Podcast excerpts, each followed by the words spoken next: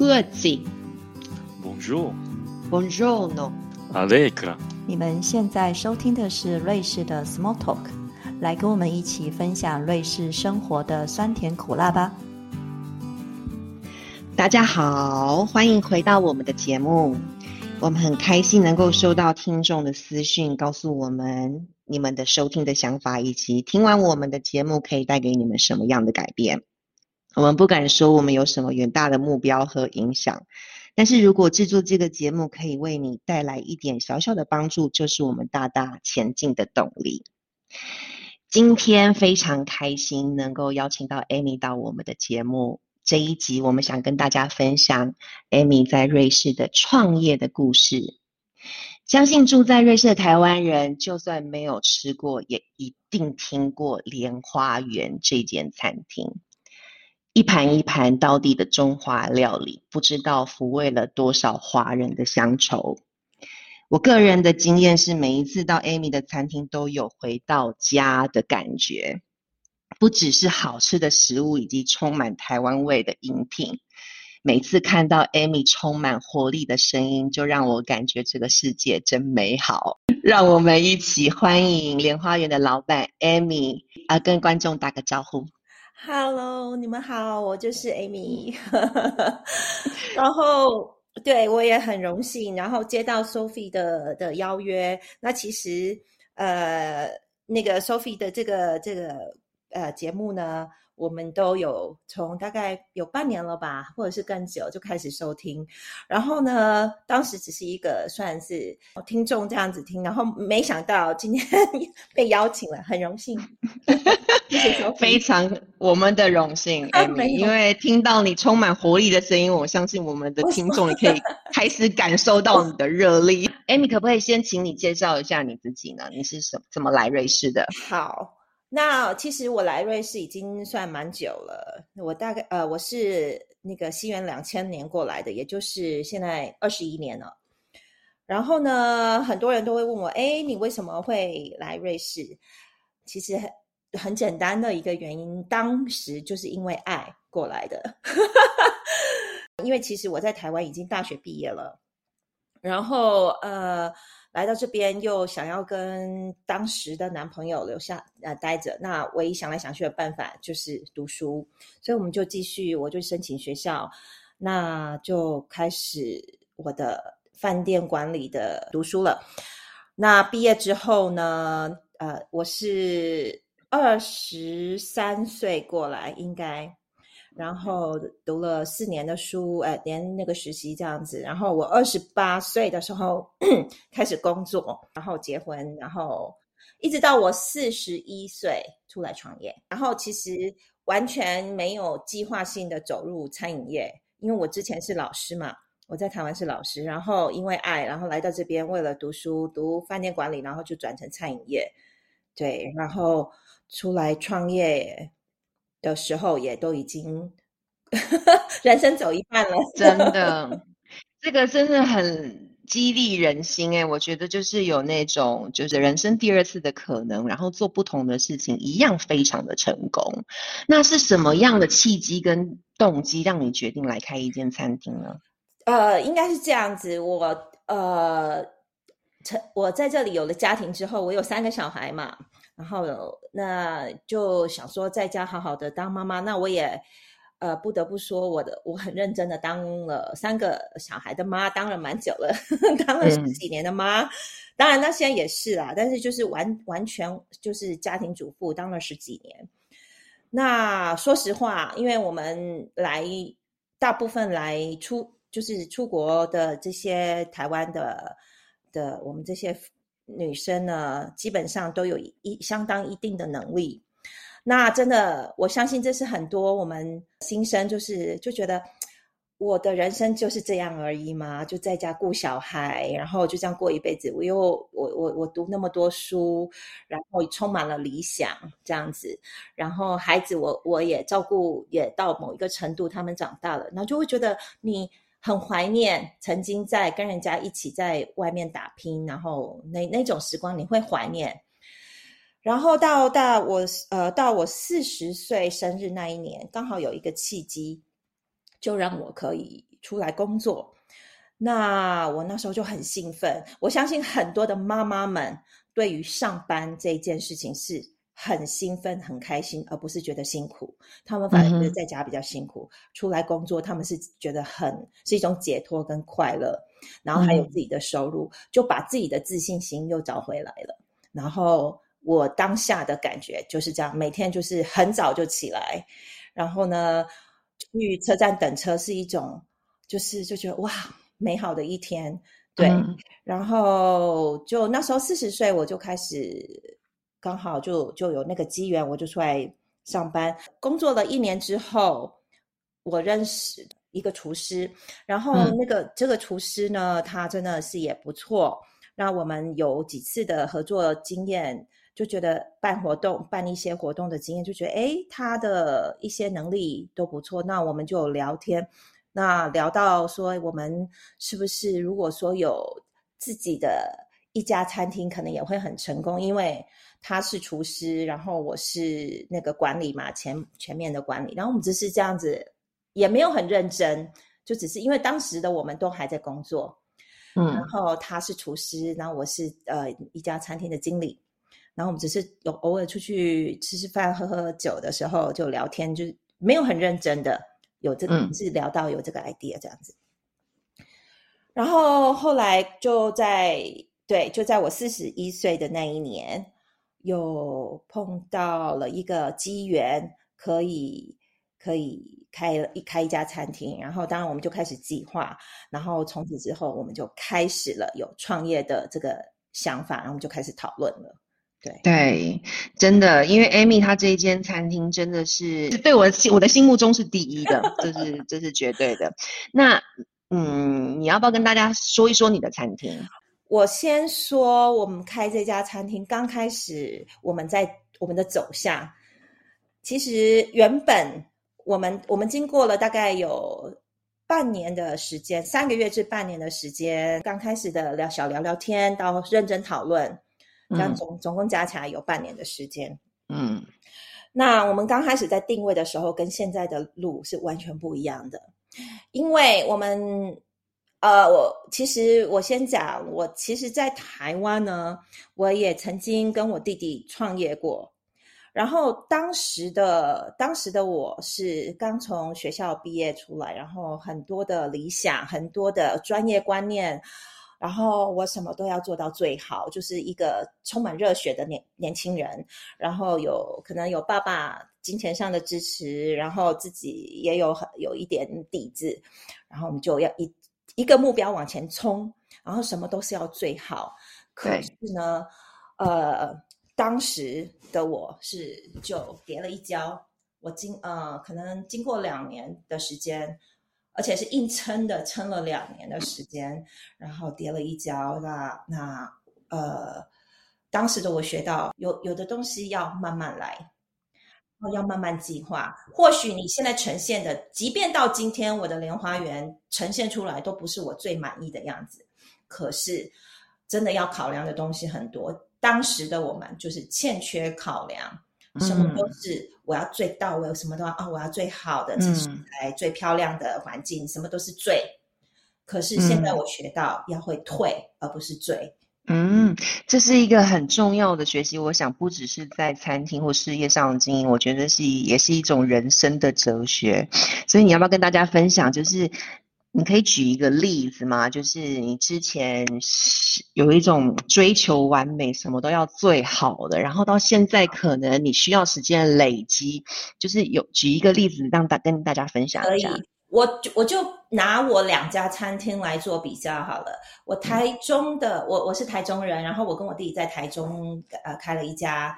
餐厅那因为我跟我弟弟是同一间瑞士的餐呃饭店管理学校毕业的，所以我们就两个也他也是厨师嘛，他是念厨师，然后我我就基本上我继续我的管理，然后呢，我们回到台中的时候，我们两个就异口同声说我们要开一家瑞士道地的瑞士餐厅。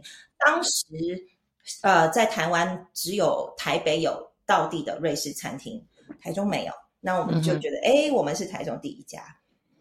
然后呢，那我们就又选了呃台中的一个很很热闹的地段，如果住台中的人就知道，呃，我们在文心路上，所以是还蛮热闹的。然后我们就觉觉得点也选对了，然后我们找的那个点，呃，那个那个餐厅的那个样子也算蛮现代感的，就是还蛮漂亮的。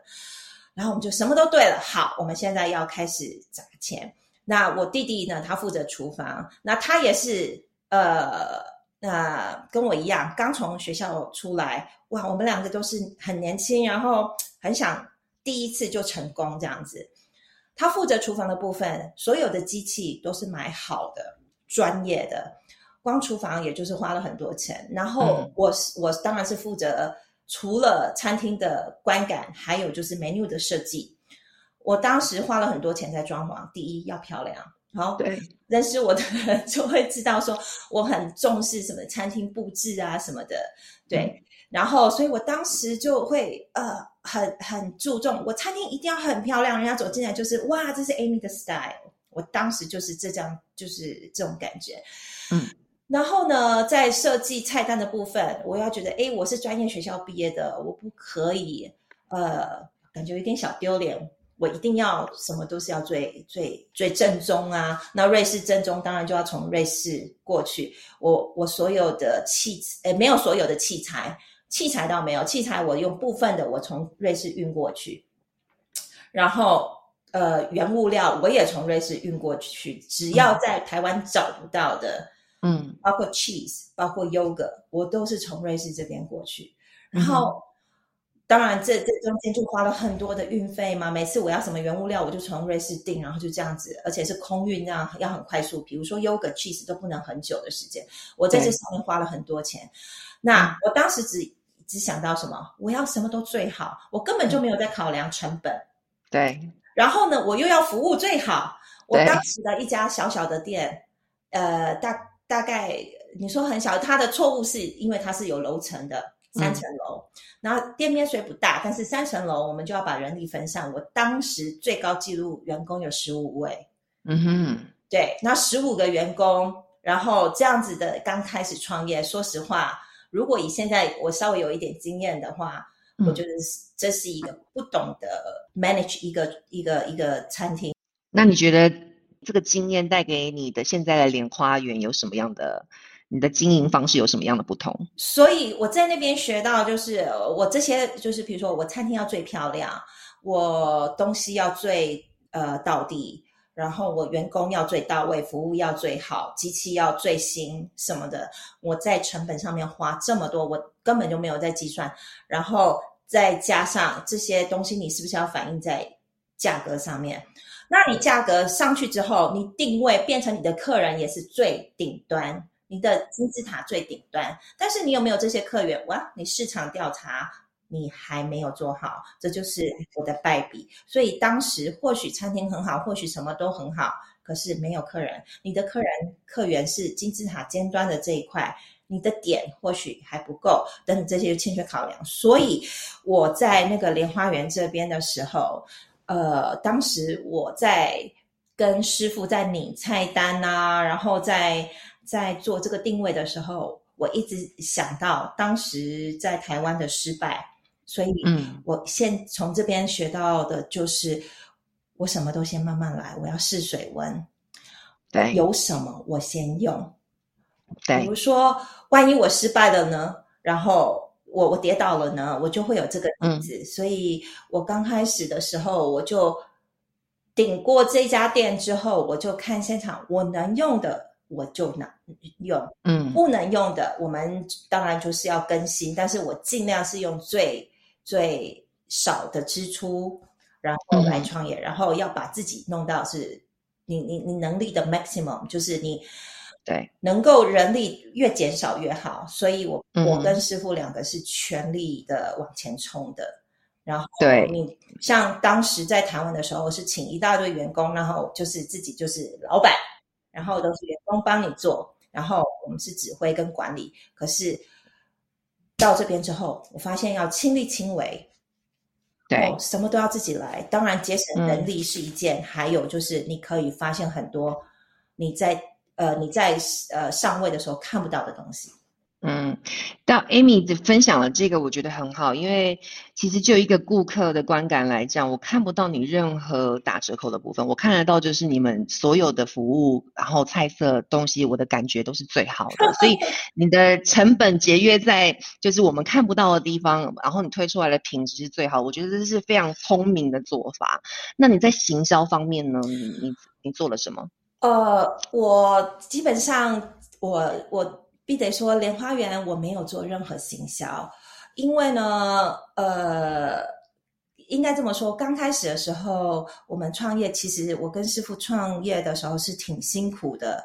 然后当时又觉得说，我们先试试看。那因为我们刚开始那个呃 menu 在在讨论的时候，我们两个意见是不一样的。我是比较偏向我要。考虑，哎，这我们是在异乡，我们这里有欧洲人，然后他们这个敢吃，这个不敢吃，什么等等的。然后师傅他写出来的菜单是完完全全就是打造。我今天是，呃，亚洲餐厅，比如说是，呃，台湾料理跟中国料理混合，我就是在我们家乡，啊在台湾怎么呈现，在中国怎么呈现，在这里就怎么呈现，那就会有一些，呃，我们爱吃。好，然后外国人不不敢吃的东西。哦，我随便举个例子，假设是大肠面面线好了，我就会觉得这个不可以上，好，因为大肠会吓死人，嗯，哦，或者对等等这些，或者是什么卤卤猪脚，我就会觉得哦很恐怖这样子，对。我当时就跟他很多有这种争吵，然后呢，他很坚持，那我觉得一个事业的的成功呢，要做到一件事，就是尊重专业。像我们两个基本上出来创业，我他我已经不再是他经理，他不再是厨厨房里面的一个厨师，我们两个是平等的，一个是专业在厨房，一个是专业在管理。那我觉得在菜色部分，我不会比他厉厉害，比他懂得多，所以我在这方面，我觉得我不，我当时的我是气势很强，我试着要去改变他。可是，我觉得千万不要，一定要尊重专业，不要去扭转一个专业人员的的的知识。好啊，不行，我觉得这个外国人不喜欢，你要把它改掉啊，这不行，这个太咸不行，你要把它改成甜的。人家知道，人家专业知道什么？对，所以我当时后来我就退了，我就退让，我就尊重师傅的专业，让他决定，我们用道地的味道，道地的的摆盘呈现。所以在我们餐厅看不到什么像这边的亚呃，我们亚洲餐馆很多都是为了迎合老外的那种吃饭的习惯，会有温炉，下面有人点蜡烛也好，点什么就温炉。其实我们在我们台湾也好，或者是我们去呃大陆玩也好，应该都看不到这些温炉，这是温给老外看的。不过很有趣，因为你的餐厅不是只有华人会去而已，其实我看到也蛮多嗯西方人去。那是后来，那这些外国人我们也有做了一些，就是有问候啊、调查啊，为什么他们会来，然后后来也有找出原因。那我刚刚要讲的，你说行销的部分，为呃，我定了菜色之后，然后我发现根本不用做行销，因为行销基本上在这边会看的人都是。外国人，那外国人看了他看不懂的东西，这这些，比如说呃凤爪也好啦，然后肥肠也好啦，他你翻译过来他都不知道这是什么东西，而且甚至会觉得害怕。所以你行销，我觉得对我来说反而是一种呃反行销，就反正反正不会达到目的，因为亚洲人在这里可能就不会太看一些呃那种。这里的广告啊什么的这些东西，然后所以我们就没有做，我们就是从朋友开始，我们的第一步是从朋友开始，然后让朋友来吃，那朋友可能会给一些建议啊，然后我们不，我们都有记录下来，啊，我们也不会全部采用，我们会参考，一样回到尊重专业，我们都会呈给师师傅，那让他去评断，诶，他觉得什么是可以改，什么是我要坚持。然后我们就继继续这样子下去，然后结果我们就是靠朋友，朋友传给朋友，朋友再传给朋友，我们的我们所说的口味相传，这样子。其实我从开业到现在，我们现在第第三年了，我们三年过去了，我们都没有刊登过任何一个广告。我们唯一的广告也不能说是广告，我们就是我们那当时连网站都没有，我们就是 Facebook 上面创一个粉丝页。那其实有在跟我们粉丝业的朋友也知道，我们没有什么很大的曝光率，全部都是靠朋友。我很感谢我们的我的朋友们，还有后来的客人们都很好，后来的客人也都变成嗯，所以我看到的关键就是东西好吃，它是最关键的。嗯，对，所以说我觉得我后来我觉得我看到了，我呃师傅是对的，我是错的，不需要。因为去迎合呃某些人而改变他原来的东西，嗯，因为就像你刚刚提到说，哎，你看到其实现在很多外国人啊，也不一定是亚洲人。我们从刚开始第一年百分之九十都是亚洲人，然后到第二年百分之可能六十这样子的亚洲人，到现在甚至有时候全场百分之九十都是外国人，嗯哼。然后就是一直在颠颠覆，那我们就会觉得，呃，哎，好奇怪，他们怎么敢吃？我们只要碰到外国人点那些内脏类的东西，或者是我们觉得很可、很觉得他们会觉得很可怕，比如说鸭血啦、这些啦，甚至他们在啃凤爪的时候啦、猪脑啦等等这些，我们就会跑去问：你确定你知道你在点什么？你在吃什么吗？嗯，他们知道。那他们的背景很多都是娶亚洲老婆。或者是在亚洲呃工作很多年，怀念那里的味道，然后或者是很爱呃亚洲文化的，都是大概这三个原因。然后有我们有很多的外国的客人，中文超级无敌强，有时候真的是不可以，千万当一个专业的服务人员，千千万不可以在客人。面前说一些啊，这个客人好机车哦什么的，很多客人都是深藏不露，真的，你你不晓得，他们 这个是要一个专业服务人员不可以。对，然后呃，所以我我我们这些外国客人，他们就给我们的回馈就是为什么他们会来，而且甚至再来又来，然后又带他们的外国朋友来，然后把这些我们的中华文化介绍出去。他们都说，我们吃了这么多的呃亚洲料理，我们就在找我们曾经在中国也好、台湾也好、哪里也好吃到一模一样的味道，就你们家不会改。所以我们的客群定住了，我们可能没有办法去呃留住那些吃呃习惯吃改变过味道的外国客人。对于那种我们亚洲餐厅那种，比如说我们。印象他们印象中就是啊，有炸有春卷啦，四川什么牛啊，咕老鸡啊，然后他们印象中的亚洲餐都是这些酸辣汤啊、馄饨汤啊。可是呃，当他们看到像我们家的这些奇奇怪怪的名字，然后他们其实是在中国台湾有碰到的时候，他们就定住了。我们的客客群就是这一些，他在别的地方呃吃不到，他就会回来。所以我。为什么我说我行销没有做很多？因为他没有其他地方可以去。然后呢，所以说我就呃，我根本也没有没有机会去做行销这件事情的时候，然后客人就真的口耳相传，就一直带客人来，然后就我很幸运的，就到目前为止都还很 OK。接下来我们比较好奇的是，你如何找到你的厨师？刚刚你也提到，你的厨师是以前你的就在同一间餐厅里面一起工作。那服务生，你们是怎么样找到你们的合作模式的？刚开始的时候，当然 OK，因为我刚有提到，我跟呃师傅是本来就是同事的关系，所以基本上我厨师有了。那一家餐厅，不管是西餐、中餐，挺重要的是呃厨师这个角色。把一个人的胃抓住，那因为我们的厨师是自己，等于他是我的 partner 我和我的合伙伙伴，所以变成他会很用心的去去钻研这个东西，而不是他请他他不是你请来的员工，他不是听你指挥，他今天如果是听我指挥，我又非专业，那就不一样了。对，那所以说我们呃我们很幸运的是。两个合合作伙伴，然后两个强项不一样，然后我们一起攻。那厨师方面，我们当然就解决了一半的的的问题。那刚开始的时候，我基本上没几乎没有，可以说没有员工。我刚刚说了，第一次踏错，从十一开始就砸十五个员工，然后这一次我学到我们慢慢来。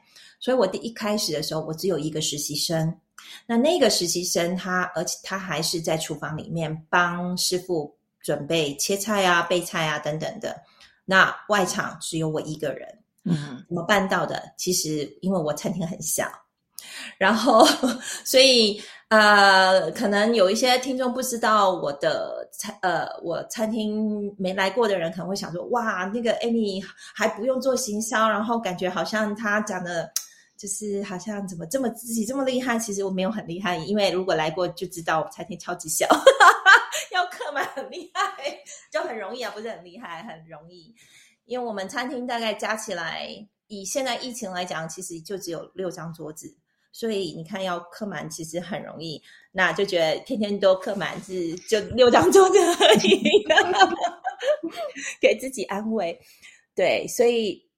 那我那时候就想说，哎，这几张桌子我一个人可以，然后再加上想要省一点，好，第一次跌倒学到的，所以我就从刚开始的，我记得我第一天开幕的时候只有两张桌子，四个客人，嗯，然后那时候上菜的时候，明明就已经做过餐饮业这么多年了。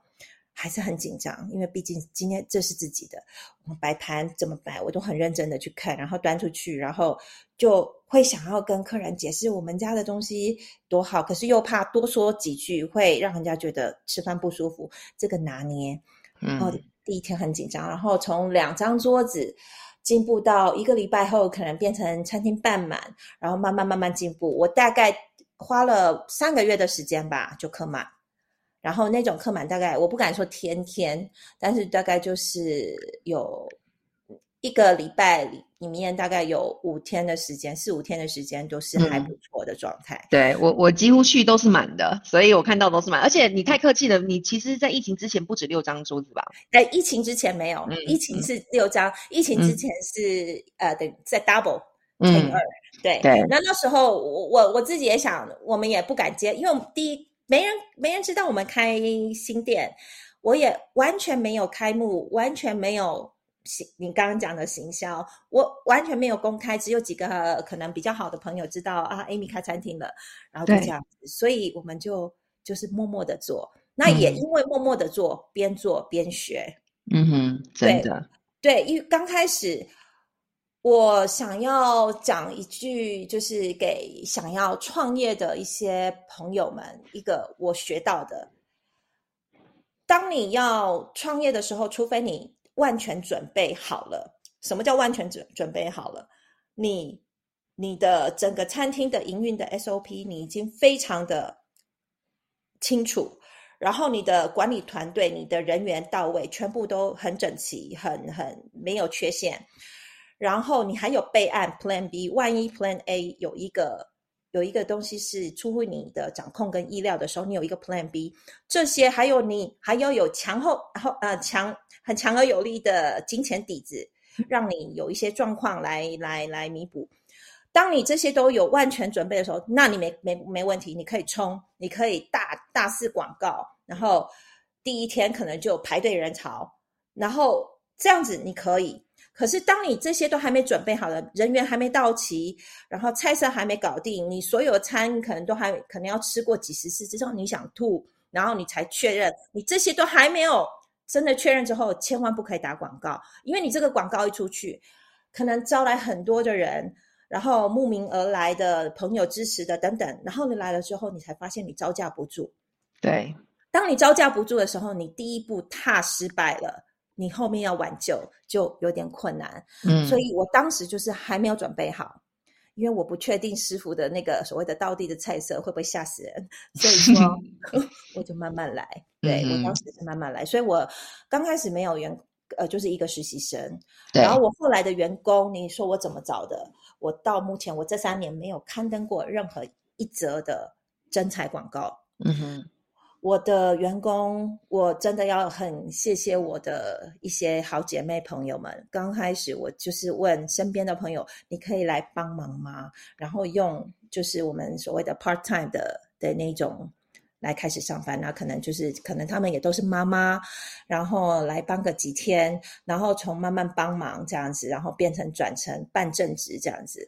然后我的员工 有好多个，好像有应该有五十 percent 以上都是客人变成员工。嗯，真的，然后包括现在在呃，我我我餐厅上班，现在的 CEO 很多人来餐厅就会碰到唯一的一个男服务员，他也是客人变成员工。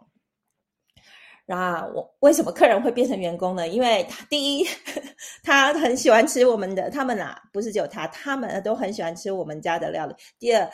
他们感觉这个餐厅的整个相处的氛围很舒服，没有上司跟下属的那种那种压迫感。对，所以我的员工都是自己来找我的。然后我们也有为了好吃的员工餐来的，也有。嗯，我听说你们家的员工餐很好吃，然后也有这种很搞笑的那个来的都有，所以。我不晓缘缘分吧，我的员工没有，不是都不是我招来的，都是他们自己来找我的，然后理由都都很奇怪，有的为了餐啊，然后有的只是喜欢这里的氛围啊，等等，然后有的就是因为啊，台湾人。就大家在一起很舒服，等等。嗯，我觉得对，我觉得是缘分，但是这个缘分不是空，就是无缘无故来的。我觉得嗯，很棒的一个磁铁，然后你开始吸同样能量的好的，就是你有好的厨师、好的客人，这些这些客人最后变成你的好的员工，然后形成一个这么棒的团队。那。你你们的你们面对疫情的时候，你们的处理也是很快速，对不对？要不要跟大家分享一下你面对疫情你做了什么？我必得说，这个疫情是除了我创业，我刚开始开这家餐厅的时候很辛苦。疫情是我觉得我第二个在在这家莲花园里面碰到第二个最让我那个关卡有点卡不过去。呃，那时候我们全世界当然在疫情流行的时候，让我们。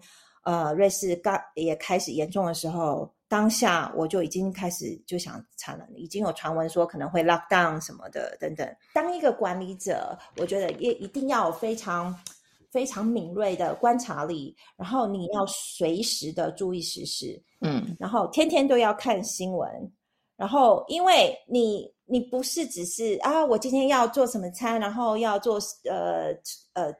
招多少客人进来吃？因为任何的事情都会从这一瞬间到下一瞬间整个大转盘，所以一个管理者一定要天天要跟这个社会不能脱节，要注意时事，然后一定要有很强的危机应变能力，然后还有当你在危机来的时候，你要处理的时候，你不你又要餐厅。你要餐厅完全员工完全配合你，但是你又不能让他们觉得那个压力大到他不想帮你做事，所以在资方跟劳方这双方面的平衡管理要做做到，要做到很那种非常舒服的点，这个是我觉得一个好的管理者要要做到要注意的这三点。那呃，这也就是当时在 lock down 的时候，我非常非非常专注的的地方，然后。我那时候看到，呃，我随时都会注意，不管是新闻也好，或者是报章杂志也，我都天天注意。那那时候一 lock down，我就想说，惨了，怎么办？餐厅不能营运，而且是当下马上没不根本就没有说你下个月什么，可能就三天给你的时间，你就要关门了。那我们的我们从不等待，我们就是马上。我通常都是中午的时候，我会知道。呃，瑞士政府公布的消息，然后我们中午通常是营运到两点两点半，我跟我都会跟员工说，OK，下午三点或者是四点看离客人离开的时间，我们马上就集合，全员到，没有例外，然后坐下来。第一，我一定会跟所有员工说我们现在碰到的困难点，然后第二，我不会跟员工。讨论，因为讨论，呃，第一拉长时间，第二他们可能还没有到达那个能力可以跟你讨论。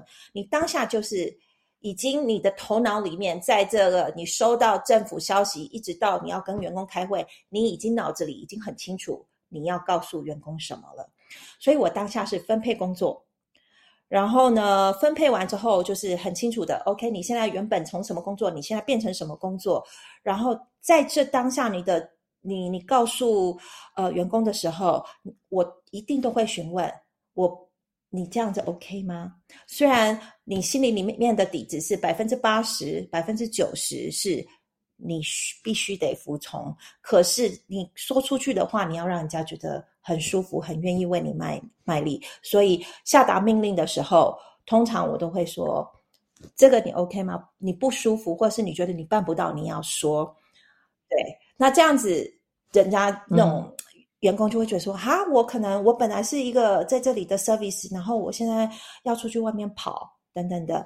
然后我们那时候的变通就是，我们从正常在餐厅里面的呃服务，我们完全没有那个外外送服务，因为我们餐厅就忙不过来了嘛。然后 lock down 之后就没有餐厅的这个这些客人，我们就改成 take away。”那因为 take away 那时候又尽量就是政府宣导少出门，那人家你又要人家少出门，人家怎么来 take away 呢？那我们就只好转成 delivery，那我们就外送服务。那外送服务我们刚开始也有签约几家餐厅，可是因为他们抽的成太高，然后我我计算的之后就发现说不符合成本，我们决定把所有的人力，因为员工还是存在。我没有开除任何一个员工，我所有员工全部留下。那我把所有的员工转成其他的人力，就是外派去送餐。然后，那后来送餐的呃之后，我就发现他们太可怜，因为那时候刚好碰到冬天，在雪地里面跑啊，然后又又坐车、坐火车、坐公车，这样说甚至走半个小时的山路这样去送餐。然后我就觉得哇，真是很心疼。然后后来我们就决定决定说，还是不是还有别的方式？那当然还有一些外县市的想要吃我们的，那我们不可能说从苏黎世送送到日内瓦等等的，这不可能做不到。可是我们后来做到了，我们就找到，哎，原来可以跟那个 Post 合作那种，呃，今天五点之前寄出，隔天早上八点以前会送到的那种服那种服务，所以我们就改成寄送。那寄送的时候，我们就会有漏的问题。好，然后我们就又从这个漏的问题去转变成我们真空包，真空包就不会有漏的问题。然后真空包，那真空包之后，比如说有一些，比如说牛肉面呢。还有一些菜菜炒在一起的，你真空包，你把那个空气抽空之后，它整个就是压扁，然后糊掉，所以你回去剪开倒出来的时候，它那个菜就变黑的了，面就是糊的了。所以我们又从真空包里面又把它变成真空分装包，这就是慢慢，所以我们根本到最后就变成一个加工厂了。然后这些都是我原来不会，慢慢摸索。然后呢，但是后来。疫情比我们想象的还要严重，就就拉得很长，那就很怕原来的客人就会慢慢消失，那我也很怕撑不过去。有很多的餐厅，呃，在疫情的时候都一家一家的撑不下去了，我当时也会担心，所以我最后又推了一个礼券。那这个礼券呢，很多人会觉得啊，礼券你就是要筹资金，不不对。也对，也不对。有些人或许是想想要哦，我需要筹资金。可是对我来说，当时不是这个理理念。我当时的理念是，你买礼券，你就一定要回来。我想要留住客人，我想要疫情过去的时候，你因为你手上有的礼券，你就会想起我们，你就不得不回来。这是我当下的理念。但是。我相信有很多客人在疫情期间买礼券，一定会很没有安全感。所以我也帮客人想好了，如果说买了这个礼券，然后想，哎，一年后还在疫情，那我就过期了怎么办？第一，不压日期；第二，随时退还。如果你买了之后，然后你觉得说，嗯，我我感觉不安全感，我我我一个礼拜一个月后我要来退，可以全额退还不扣款，没有任何，就是我们全部都是，就是让客人觉得我买这个礼券是非常舒服、非常安全的，就不会让人家觉得就是哦，他们会不会呃买了之后然后就倒啦？那我们要去哪里？没有，我们都替客人都想好了。对，那我那时候的目的就是留住客人，那果然这一这这这一个也奏效了，他们都回来了。然后我们后来开始之后，反而比疫情之前还要更好。我觉得这就是 Amy 反映她的性格，我因为我觉得你是不等待的人，你是主动、积积极、准备好，然后而且非常的细心，照顾到了你所有的顾客。那你你跟要不要跟我们的听众分享一下，你开始有了自己的事业之后，你对你原来的生活有没有什么样的改变？非常大的改变。我原本是一个专职妈妈嘛，然后我真的是呃。一手包办的那种，从早上早早上七点起床帮小孩子做早餐，然后送孩子去上学，我就在家里煮饭、洗衣服、烫衣服，把家里打理的干干净净。然后十一点开始准备午餐，十一点五十小孩回来就马上有午餐吃，绝对不会让他们等。他们一踏进来就是午餐准备好了。然后呢，他们下午呃中午。中午吃完饭又去上下午课，没有去上下午课的就在家里面跟我去做运动，带他们出去骑脚踏车、走路等等，一定有事做。然后，然后等到他们四点回来，下下午四点回来就有这边所谓的 t e a l y 下午下午茶，有蛋糕烤好了，我什么都亲力亲为。然后呢，他们吃完下午茶出去玩，然后我用他们出去玩的时间，我赶快又做晚餐，六点半吃晚餐。然后吃完之后，七点半准备上床睡觉，八点睡上床睡着，然后我八点就开始才会善后啦，自己洗澡啦，然后我也是九点十点上床，我每天一模一样。你看我到现在时间都背得出来，真的，我真的这件事情做了十几年。对，那我就是一个专职妈妈，完完全全就是投入在小孩子身上，生餐自己煮，然后所有的点心自己做。参与所有学校的爱心妈妈的工作，所有跟孩子有关系的，我百分之百到。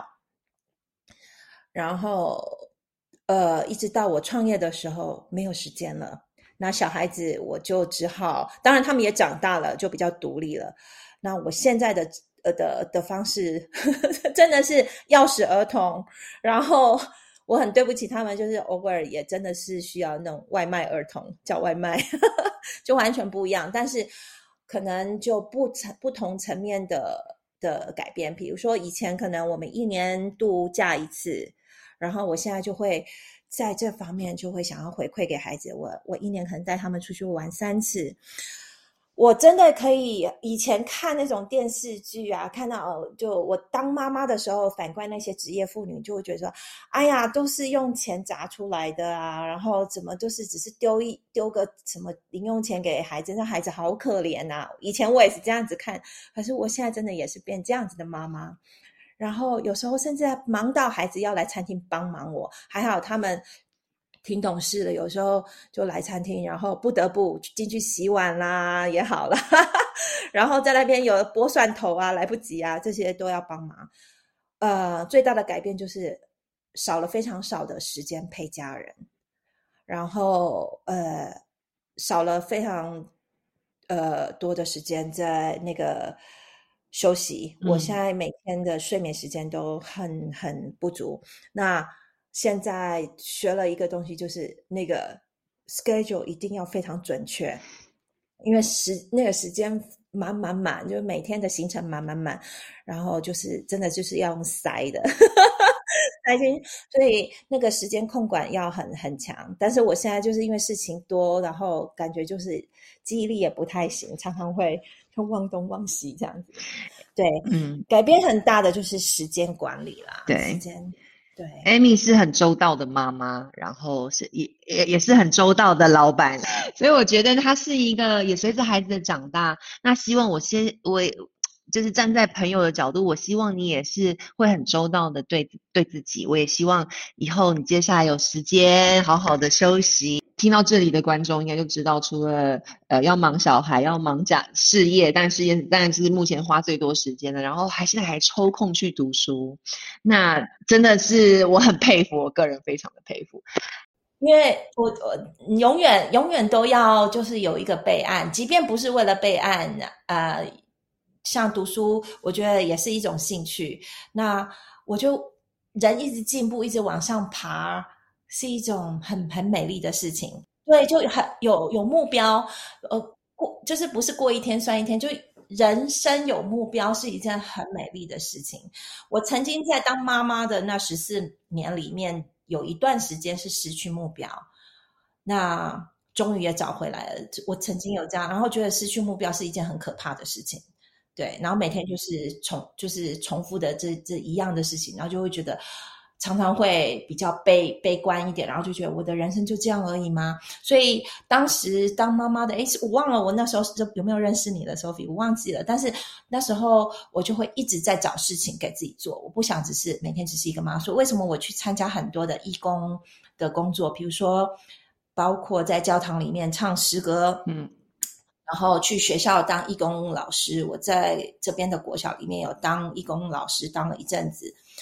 啊，都是没有没有收入的，就是纯纯义工。然后还有在我们代表处里面，啊，帮忙一些活动啊，办活动啊等等。那为什么要做这些？都不是为了赚钱，都希望有一个东西，然后往前冲，就是所谓的目标，然后就感觉生活有点意义。